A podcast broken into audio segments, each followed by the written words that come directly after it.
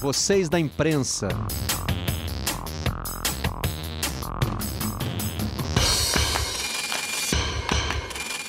Olá, eu sou Marcelo Barreto e este é o Vocês da Imprensa, o podcast do Redação Sport TV. Trazemos para cá os assuntos que repercutem na nossa bancada e eu vou te falar, para nós, nós da imprensa, principalmente aqui no Grupo Globo, repercutiu muito uma notícia que nos pegou de surpresa. Marcos Uchoa está é, nos deixando é, deixando o nosso convívio, né? O show está seguindo outro caminho profissional. Já fizemos um especial com o Tino Marcos, quando ele anunciou uma decisão semelhante, e agora chegou a vez do show que se junta a nós para mais um evento da temporada de despedidas de Marcos Uchoa.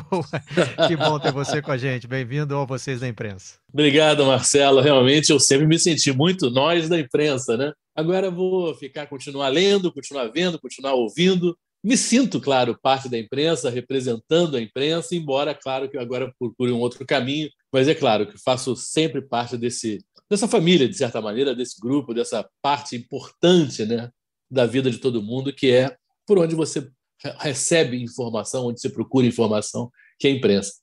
O show aí você é um cara muito querido, né, pelos seus companheiros, então imagino que essa temporada de despedidas esteja sendo bem intensa, né? Talvez até com perigo de engordar um pouco, porque agora que tem o presencial dá para marcar um almoço, um jantar, né? Muitos encontros aí nessa despedida, não? Cara, olha, muitos encontros, assim, impressionante o carinho das pessoas, o reconhecimento, assim, do, desses anos todos de trabalho, né? As pessoas chegam, se aproximam, falam, e muitas vezes as pessoas te veem, né? Mas às vezes não se aproximam por qualquer, qualquer razão, né? Mas agora que eu saí, assim, as pessoas, poxa, você saiu, poxa, você te falta.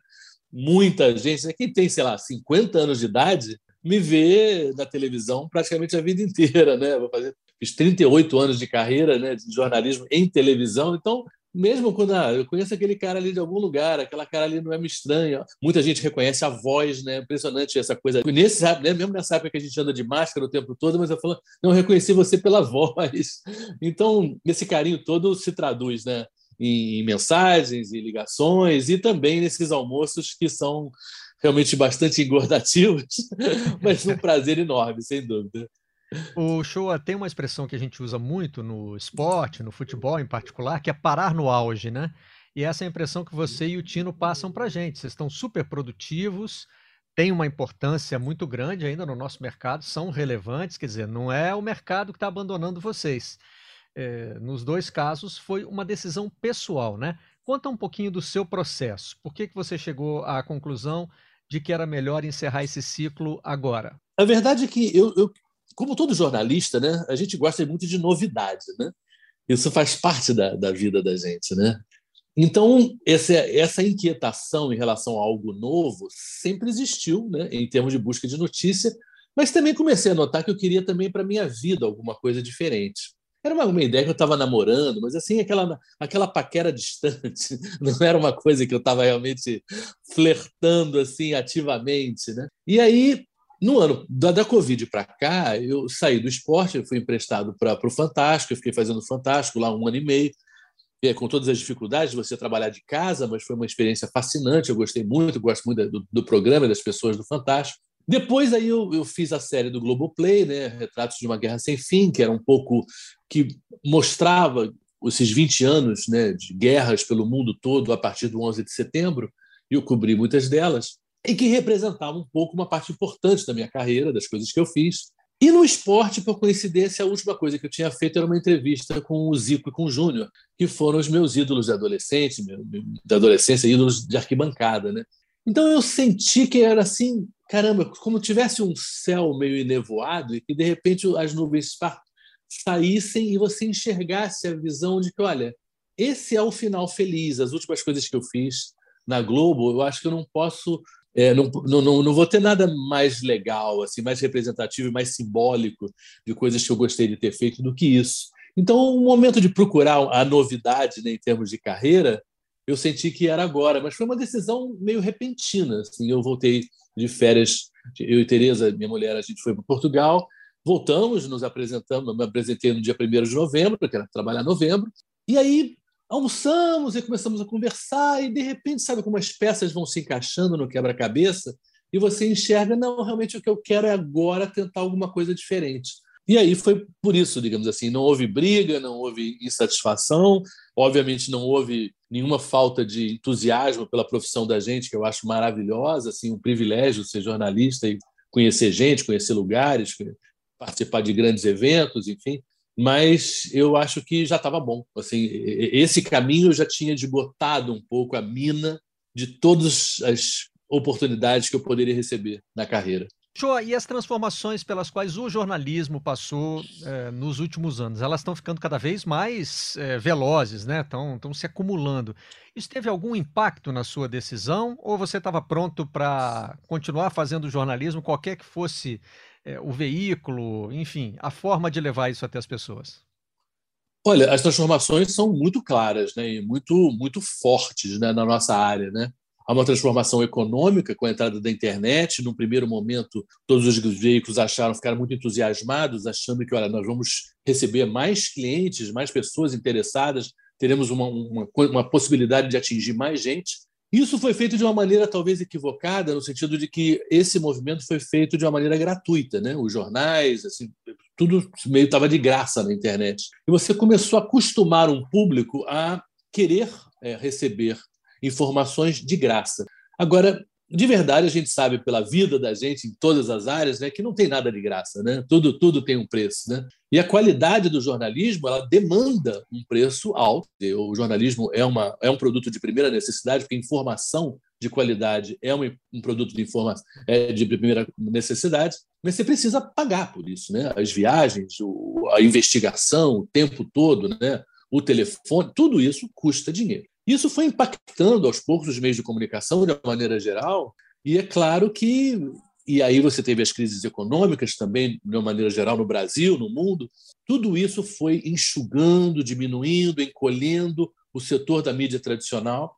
E claro que isso se reflete no tipo de trabalho que a gente consegue fazer, que a gente pode fazer. É, eu diria que a internet, claro, é uma coisa super positiva, obviamente, ninguém é contra a internet, mas ela teve um impacto econômico que realmente se refletiu numa queda de qualidade de um tipo de reportagem que era você viajar, ir nos lugares, falar com as pessoas. E aí você começou a ver também essa discussão que a internet possibilitou, né, e as mídias sociais, o que é fake news, o que é uma notícia verdadeira, o que não é, o que é opinião, o que é fato. Isso tudo sempre existiu, mas, obviamente, muito mais gente passou a conversar sobre isso e, de uma maneira geral, um lado desmerecendo e o outro lado defendendo. Né? Quando a gente podia viajar, de certa maneira, a mídia tradicional e a TV Globo, para onde eu trabalhei esses anos todos, ficava mais difícil ser atacada, porque se eu vou para o Iraque e estou lá e faço uma reportagem, o cara que diz não, o show falou besteira, ele pode até dizer isso, mas assim, o peso de eu estar lá, eu estar falando com a pessoa lá, é inegável que na discussão ele tem que mais ou menos reconhecer que ele não foi e eu fui, entendeu?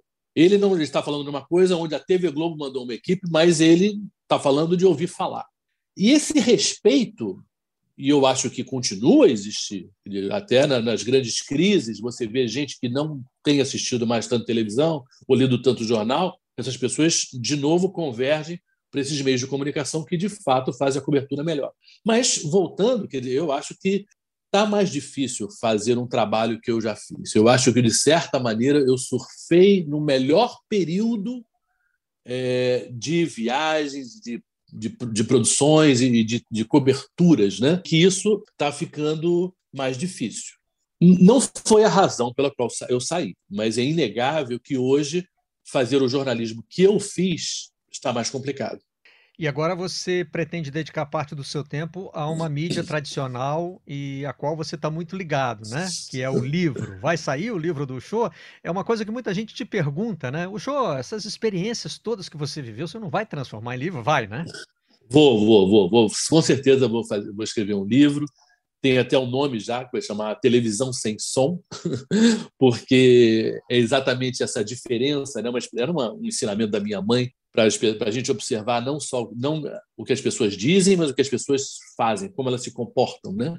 E como se fosse a televisão sem som, né? A televisão sem som te permite, né? Eu até sugiro, sugiro um exercício. Assista um futebol um pouquinho sem a narração, né? Você começa a você pensar no jogo, você, sem a influência do que o narrador e o comentarista e o repórter falam para você, você, eu acho que você vai enxergar um jogo um pouquinho diferente. É, e eu acho que, de uma maneira geral, isso vale para tudo, né? Vale para política, vale para futebol, para esporte, para tudo. Quer dizer, nós queremos, né, um mundo melhor. Todo mundo, né? Todo mundo tem família, todo mundo quer viver num mundo melhor, mas a gente tem que refletir. Quais são as nossas práticas? O que, que a gente fala e o que, que a gente faz? Qual é o nosso comportamento no dia a dia, né? E eu acho que eu quero usar nesse livro exatamente as experiências, muitas das experiências que eu fiz em termos de trabalho, mas muito do que eu penso, do que eu do, do que eu estou um pouco falando aqui é, nesse livro. Eu acho que vai ser bastante interessante. A primeira reportagem publicada sobre a sua decisão, que era uma entrevista, né, com um texto de abertura do Sidney Garamboni, menciona uma relação que você tem com os livros. Você está eh, sempre lendo e quem convive com você testemunha isso, né? Como você está sempre carregando um ou mais livros. E o Garamba conta de um momento em que você, esperando uma falta ser batida, aquele empurra-empurra, dedo na cara, peitada, demonstração de macheza, enfim, o protocolo do futebol brasileiro, se aproveitou para ler mais três pagininhas de um livro. Isso é folclore, Ushua, ou é verdade? Você fazia mesmo isso?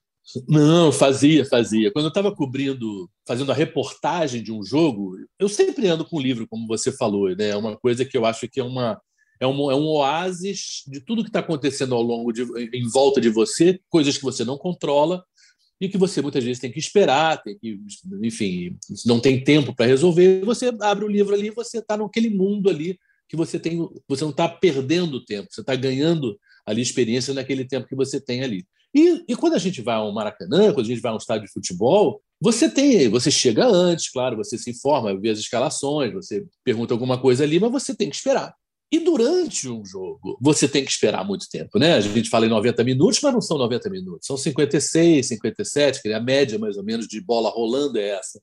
Então, não só nas faltas na frente da área, mas o jogador que se machuca e, ou que finge que se machuca e entra. Então, o, o futebol para muito. É, e aí você tem o um livro que você lê. E, isso não, não foi uma ou outra vez. Eu sempre fiz isso em jogo de futebol, entendeu? Eu sempre levei um livro durante a Copa do Mundo. É uma coisa, é um hábito meu de não, digamos assim, não deixar o tempo de espera ser algo que me incomode. Eu estou ali com um livro e o livro me ajuda. Mas o livro já te absorveu de alguma maneira ou te fez perder algum, algum lance importante? Porque às vezes, mesmo com a bola parada, sei lá, né? Pode Sim, é verdade. Estourar uma é briga verdade. e tal. Assim, claro, o claro, livro já, é, te, é. já te deixou na mão alguma vez, não? Não, eu nunca tive, querer. Eu já notei exatamente isso, querer. Uma coisa assim de empurra empurra na hora de falta, que quando começou parecia uma coisa normal e de repente começou aquele empurra empurra que poderia ter sido uma briga. Não virou briga, por sorte minha, porque, mas enfim, mas a verdade é que eu trabalho em televisão também, né? Então eu posso também ter o, o, o, me garantir na imagem do cinegrafista que se por acaso eu tivesse perdido eu veria o que, que ele gravou, o que a transmissão gravou depois. Então, eu, é, ao contrário do, sei lá, um repórter de jornal, por exemplo, ou de rádio, claro, rádio seria impossível fazer o que eu faço. Se eu estou numa transmissão, claro que é impossível, que eu só leio o livro no intervalo, primeiro para o segundo tempo mas é, de uma maneira geral, nunca perdi nada, nada importante de verdade. Assim, eu tinha um olho bastante bom em relação àquele jogo morno, sabe? Que tem tantos jogos que a gente fez, né? São joguinhos morninhos que nada quase acontece, nem com a bola rolando, muito menos com a bola não rolando. E aí é tranquilo. E você cita a parceria com o cinegrafista, né, com o repórter cinematográfico, que para o repórter de televisão é fundamental no esporte, fora do esporte também, na sua abordagem, né? Aquela, aliás, você citou o especial uh, do Globoplay, que traz muito isso, né? Traz uma visão muito humana de grandes conflitos. Você está sempre procurando entrar um pouquinho na vida das pessoas, né? E nesse ponto, a parceria do repórter cinematográfico é muito importante também, né, Ushua? Porque, é, de alguma forma, para fazer isso, você está correndo o risco de invadir a vida das pessoas e manter esse distanciamento né? É, já é difícil para o repórter é, e é mais ainda para o cinegrafista que tem um equipamento para carregar, né? tem aquela intrusão física até. Sim, é, não, é, é fundamental. A questão das imagens, o negócio da imagem fala mais que mil palavras, ela tem realmente muita razão. Quer dizer, você está assistindo televisão, muitas vezes você está na tua casa, com tua família, com, enfim, teus filhos meio perturbando, e muitas vezes você está olhando a, a, imagem, mas assim você tá, tua atenção não está tão focada porque você tem outras coisas ao redor.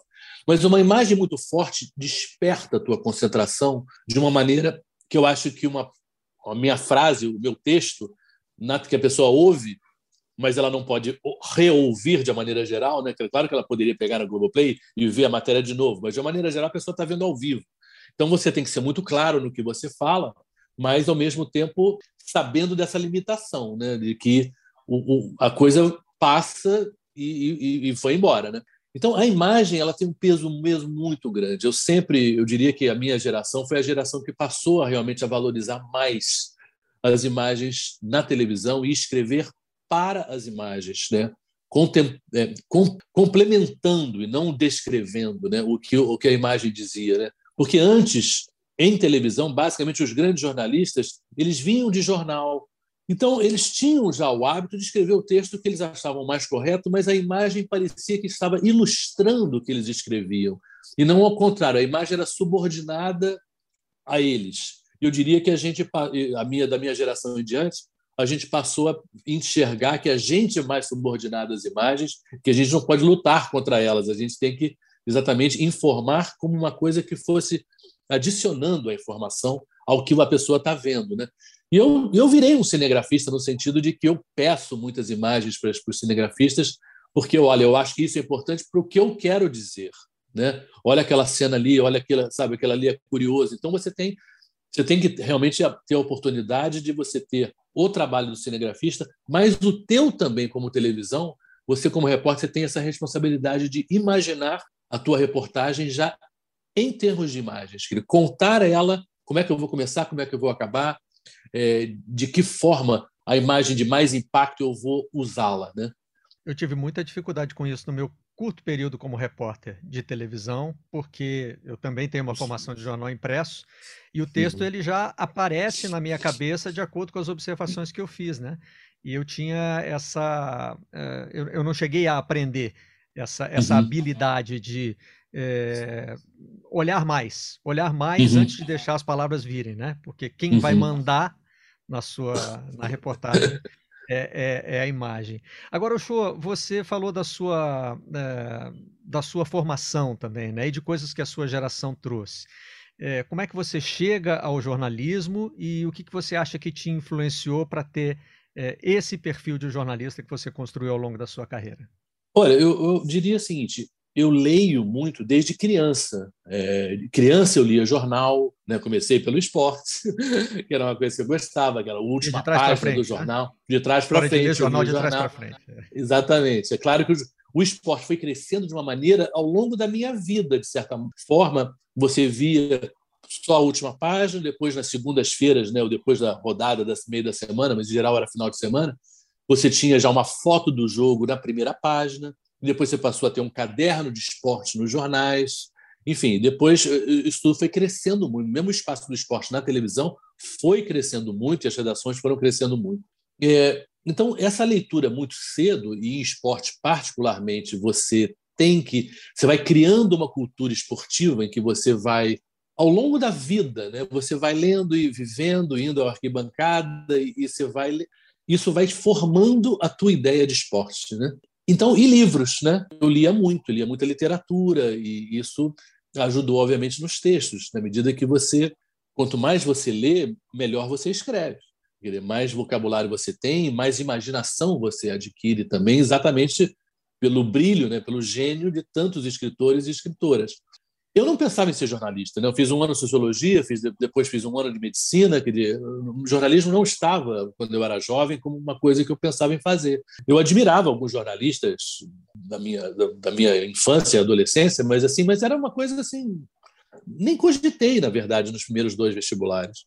E eu fui fazer comunicação um pouco para meio acalmar minha mãe, que estava muito irritada comigo de ter largado já duas faculdades, e de medicina, então, que é uma faculdade que os pais em geral gostam que os filhos façam, né? E aí eu, eu demorei seis anos para me formar, né? É um curso de quatro anos. Eu tranquei matrícula várias vezes porque eu trabalhava na Air France, então viajava muito, tinha passagem de graça para mim minha, minha mulher, a Tereza.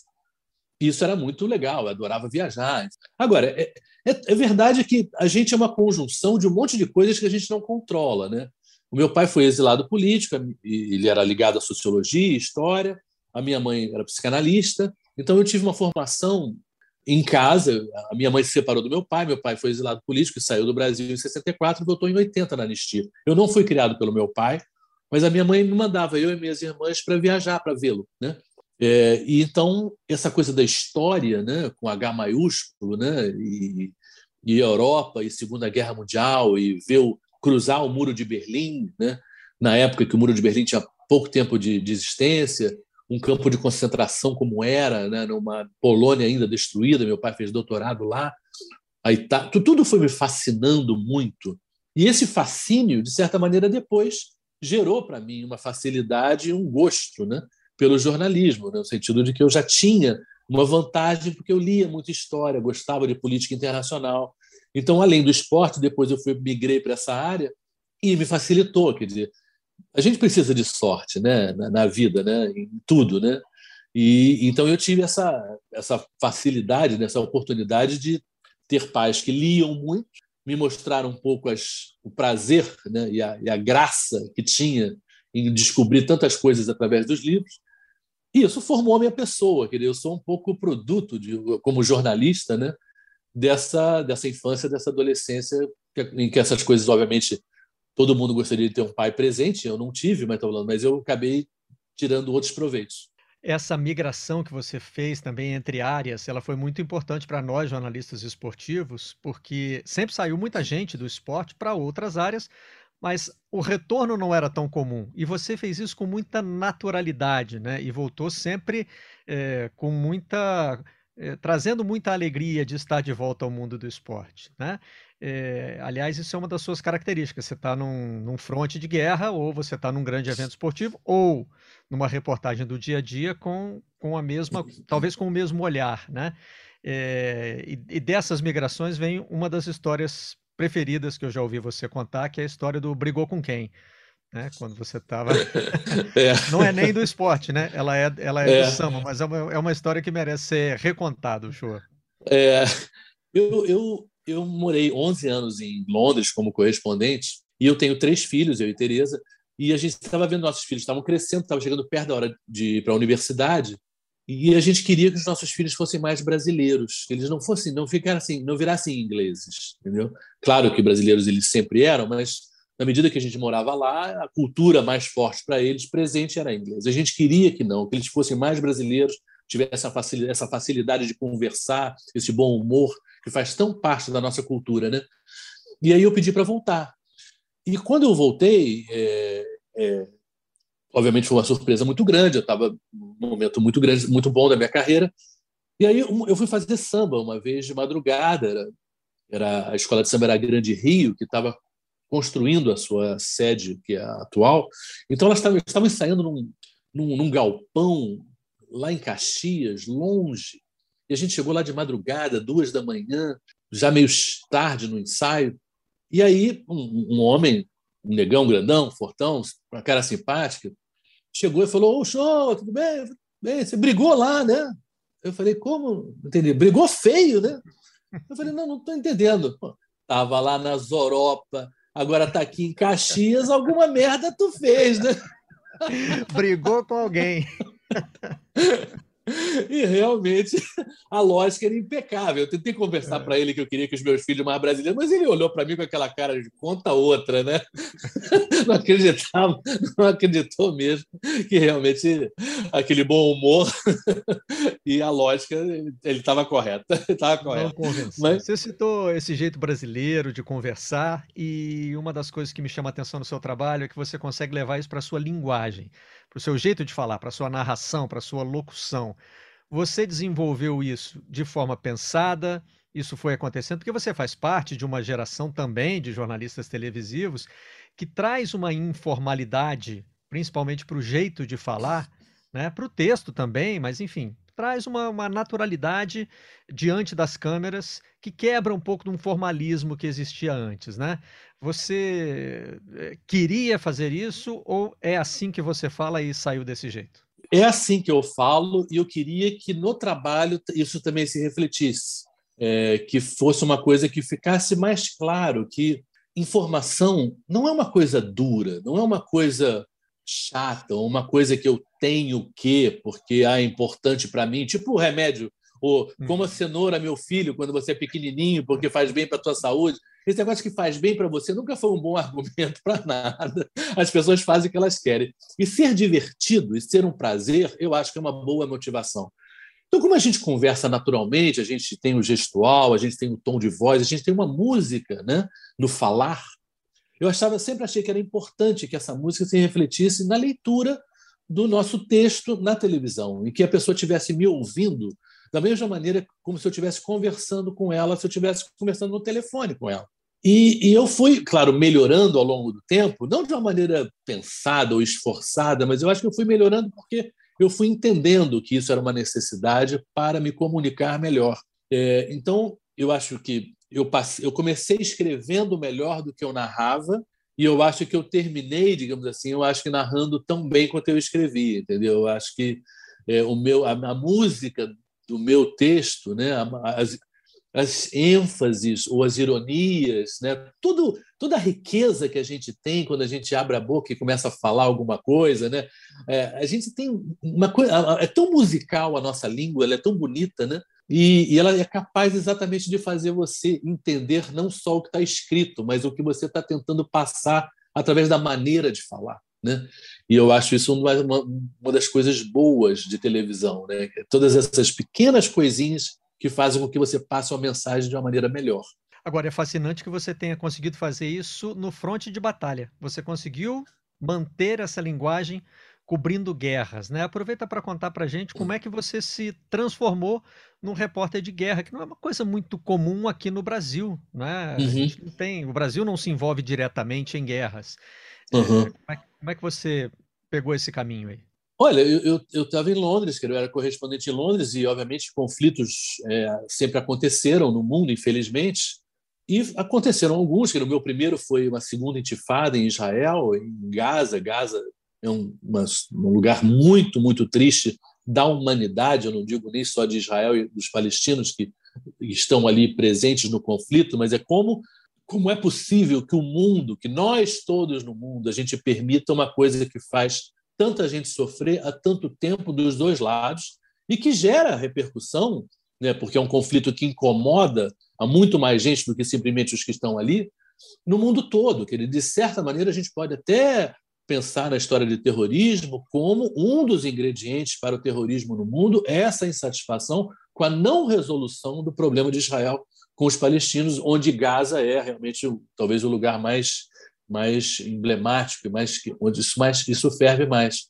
E quando eu fui pela primeira vez cobrir, é, eu não estava imaginando, não estava me vendo como repórter de guerra, e depois no Iraque também, nunca me senti um repórter de guerra, no sentido de que eu, eu, eu sou, acho que, uma pessoa normal, eu sou um pai de família, com três filhos, com amigos, eu quero ser uma pessoa normal, e eu acho que é importante ser uma pessoa normal para falar para as pessoas normais. Quer dizer, o jornalista que gosta de guerra tem algum problema, no sentido de que ver gente morta não é algo que deva ser algo que você aspire a isso, né?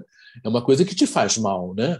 Faz mal nas ruas da gente. Infelizmente, a gente vive num, num, num país violento e que, lamentavelmente, todo mundo já viu algum, muita gente já viu gente morta. E é lamentável, é muito triste, mas é claro que em guerra é em outras proporções, os números são muito maiores. E isso faz muito mal às pessoas. E eu, eu, sempre me afastei disso. Quer dizer, mesmo na cobertura de guerras, eu tento evitar esse lado é, mais sangrento, até porque eu não acho que eu tenha a capacidade nem, a, nem o treinamento para estar num front de batalha.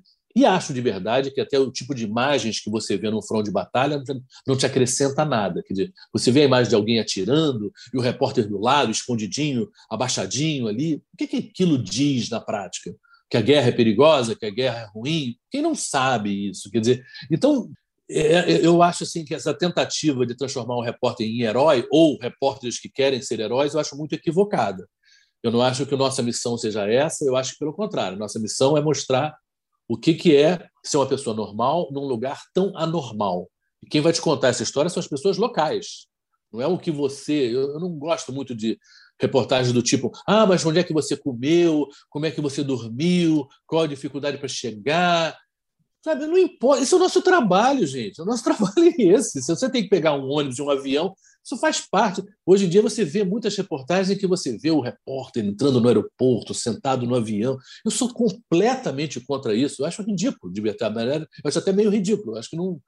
Claro que para você chegar num lugar, você tem que se transportar para lá. Qual a novidade disso? Então, perder qualquer 10 segundos disso eu acho uma bobagem. Mas. Então, eu acabei virando repórter de, de guerras e guerras bem diferentes, né? Mali, Síria, Líbano, é, Paquistão, Iraque, enfim. E, e, são lugares em que você tem que estudar bastante antes de ir e ter, se proteger, claro, e ter um pouco de sorte, porque, obviamente, é inegável que são lugares perigosos e você tem que ir. Né? Afeganistão, meu Deus do céu. É, mas você tem que ter muito cuidado, ter um pouco de sorte e também saber a hora de chegar e a hora de ir embora. Né? Tem uma, uma coisa que eu acho assim, muito clara: você, como repórter em guerra, você não pode ser guloso, no sentido de que você já fez, você já gravou, vai embora. Não, não fica mais tempo. Não tenta fazer ainda mais, porque muita gente morre assim demorando demais num lugar perigoso. Quando você está num lugar perigoso, em geral, você tem 15 minutos para chegar chegar a gravar alguma coisa e ir embora, que é o tempo de alguém no telefone avisar: olha, tem uns repórteres aqui, podemos chegar aqui, sequestrá-los ou matá-los, alguma coisa assim, e alguém chega para te pegar. Então você também você vai aprendendo essas coisas né, ao longo do tempo. Eu tive uma experiência curta e limitada como correspondente, mas deu tempo de observar um contraste interessante. É, você, eu, trabalhei em Londres por dois anos só para o esporte. E aí as coisas que me chamavam a atenção. Primeiro que você só faz o filé, né? É, acaba o acaba o rame-rame, né? Você não está mais roendo uhum. o osso. Quando você é, é. repórter é, na sua base, um dia, vamos, vamos pegar aqui o universo do esporte. Um dia você vai fazer o clássico da rodada, no outro você vai fazer o treino do time que está por baixo. É, é, a vida. Normal. O correspondente, normalmente, ele é acionado mais para um grande evento, para uma reportagem importante, uma entrevista com alguém relevante. Esse é um, um, um dado positivo. Mas, por outro, você, principalmente quando a gente trabalha num grupo como é o Grupo Globo, Aqui a gente está acostumado a abrir portas com o crachá. As pessoas né, normalmente têm o interesse de falar para um uhum. jornalista uhum. da Globo. E no exterior você volta, você vai para o fim da fila. Né? Uhum, ninguém, totalmente. Sabe, ninguém sabe quem é o Brasil, muito menos né, quem é a Globo. É. Então você, você tem esse contraste. Você vai estar nos eventos mais importantes, mas você entra lá humildezinho no fim da fila. Uhum. Foi esse contraste que te levou a procurar as pessoas é, as pessoas comuns? Passa não, por, essa, não, por não. essa condição? Não, não. Eu, eu acho assim, o exercício de humildade eu acho bom em qualquer setor da vida. Né? A gente não se achar mais importante do que ninguém. E que é uma vantagem, eu acho que na vida do correspondente. Você pode ter uma certa fama aqui no Brasil, mas quando você está morando lá fora, você é um como qualquer outro. O que acho bom, porque eu acho que o exercício do jornalismo é sobre o outro, não é sobre você. Então, quando você começa a se achar, né, apostar muita coisa na mídia, dizendo olha só como eu sou bom, você já está equivocado em relação a isso.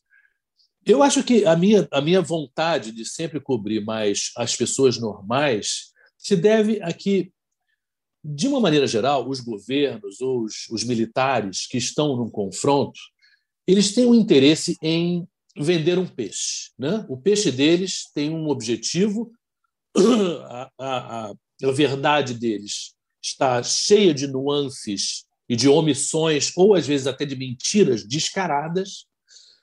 Isso, de uma maneira geral, isso está na, isso tá nas agências, está na mídia, de uma maneira geral. Ele é, isso é muito pouco original.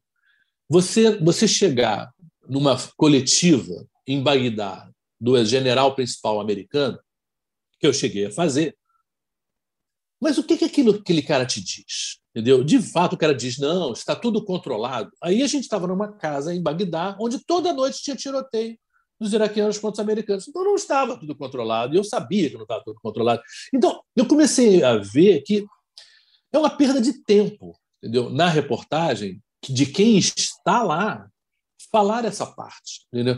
Era Muitas vezes era. Eh, na Globo, a gente dividia assim: tinha uma reportagem de um outro correspondente, ou às vezes até uma nota que o próprio o locutor, o apresentador lia, falando sobre essa parte oficial. O governo americano disse, o governo da, da União Europeia falou, blá, e aí aparecia a reportagem da equipe da Globo, do Marcos Shoa e do cinegrafista, no local, falando do que, que as pessoas lá dentro mesmo estavam sentindo, estavam vivendo. E, claro, estou falando de um pedacinho.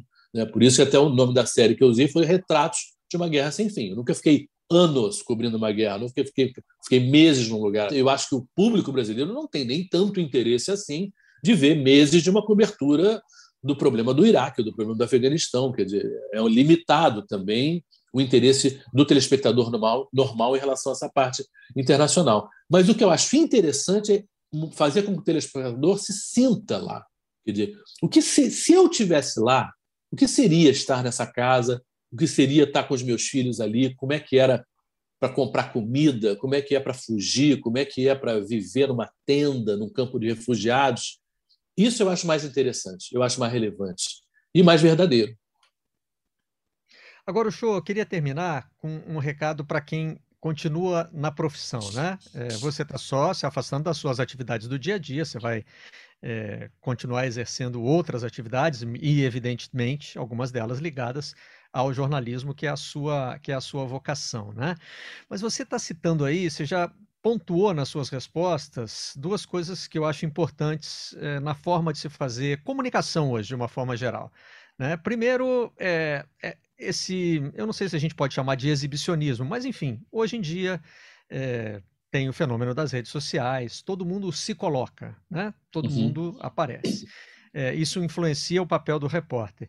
E, por outro lado, é, isso também faz com que a fonte possa ela mesma passar informações. Né? Teoricamente, não precisaria do Marcos Uchoa estar lá em Bagdá para conversar com um morador de Bagdá para ele dizer o que está acontecendo lá. Esse morador pode pegar um telefone, né, um celular e gravar um vídeo dizendo o que está acontecendo. Né? Por que, que o jornalista ainda é importante nesse processo, mesmo diante de tantas mudanças na forma de se comunicar? Porque eu acho que é um pouco voltando ao, ao título do meu livro, Televisão Sem Som. Você fazer uma entrevista com alguém que está num lugar, ele pode falar o que ele quiser, mas você tem que checar. É muito importante você ver de fato, você ter um papel de testemunha, que é muito às vezes o papel do repórter, de estar lá e ver se o que a pessoa está dizendo é verdadeiro. Não é vale para a pessoa normal, como vale para o político, como vale para um, qualquer autoridade, vale para um militar. O repórter tem esse papel de ver se realmente aquilo é verdade ou não. Eu acho que o que o mundo da mídia social fez foi transformar a noção de verdade e de honestidade, valores tão importantes na raiz das religiões, na raiz da moral e da ética que vem da filosofia, em coisas muito menos importantes do que eram. Eu acho que a gente tem que recuperar isso. É, a mídia social, ela hoje praticamente cada um é uma agência de publicidade de si mesmo, né? onde você só conta o melhor, você só. Mas você tem espelho em casa, você sabe que aquilo ali é só um pedaço da história, né? Aquilo não é verdade absolutamente. E eu acho que a gente precisa recuperar um jornalismo e também uma conversa, um diálogo no nosso país que está tão polarizado, em que a gente seja capaz de conversar e seja capaz de recuperar a noção de que, olha, é muito importante falar a verdade. É muito importante ser cobrado pela verdade. Porque não adianta nada ficar mentindo. Isso vale nas relações entre homens e mulheres, entre marido e mulher, entre os filhos, etc. A mentira tem perna curta mesmo. Isso é um troço que está provado. Não eram nossas avós que falavam isso do nada. As mentiras podem demorar um pouquinho, mas a gente vê o que aconteceu com a Covid no Brasil, a gente vê, sabe, no mundo também, em outros lugares. Quer dizer, sabe, é, governos que se, se equivocaram de, uma, de, uma, de boa fé ou de má fé, mas não interessa. O fato é que a mentira ela realmente ela causa um dano né, às relações pessoais e à nossa vontade de fazer um mundo melhor que é o mundo que a gente vai deixar para os nossos filhos, nossos netos. Então, a gente, o jornalismo é super importante nisso. Eu sempre acreditei que o jornalismo é um, uma possibilidade de você fazer um mundo melhor através de um bom jornalismo. Mas também sempre vi que o mundo pode piorar com um mau jornalismo. Então a gente tem que cobrar. E eu acho que faz é o papel de todo mundo em casa, como cidadão. cobre o meio de comunicação que você assiste, que você lê, que você ouve, uma qualidade maior, um empenho maior, que vá no lugar, que faça mais perguntas, que questione mais. Porque a gente precisa ter não a verdade com V maiúsculo, que essa obviamente é impossível, mas a gente também tem que se distanciar dessa mentira com M maiúsculo que a gente está vivendo em grande parte. Marcos Uchoa, você está agora completando um ciclo que começou quando o Tino Marcos também anunciou que estava é, seguindo outro caminho na carreira. Eu, é, eu, eu, acho que o jornalista esportivo hoje, principalmente nós aqui do Grupo Globo, se sente como se estivesse saindo de casa. Né? Agora a gente tem que pagar nossas próprias contas, agora a gente tem que resolver nossos próprios problemas, porque a gente perde duas grandes referências. Perde, que eu digo, é só nesse contato profissional do dia a uhum. dia, né? Mas a gente precisa agradecer por tudo que vocês deixaram semeado nesse tempo que passaram aqui com a gente. Então, muito obrigado uhum. pela participação nesse Vocês da Imprensa e por todos esses dias e anos de convivência, por tudo que a gente aprendeu com você. Valeu, Shoa. Obrigado, Marcelo, pelo convite, pelo podcast, pelo programa Redação no Sport TV, que eu adoro também pelo teu trabalho, enfim, e que siga aí carregando esse bastão, como tantos outros colegas têm que seguir, tá bom? Muito obrigado. Abração. Valeu, valeu, show. Este episódio teve a edição de Bruno Mesquita e Luiz Fernando Filho e conta com a coordenação de Rafael Barros e gerência de André Amaral. Até a próxima com mais um Vocês da Imprensa. Vocês da Imprensa.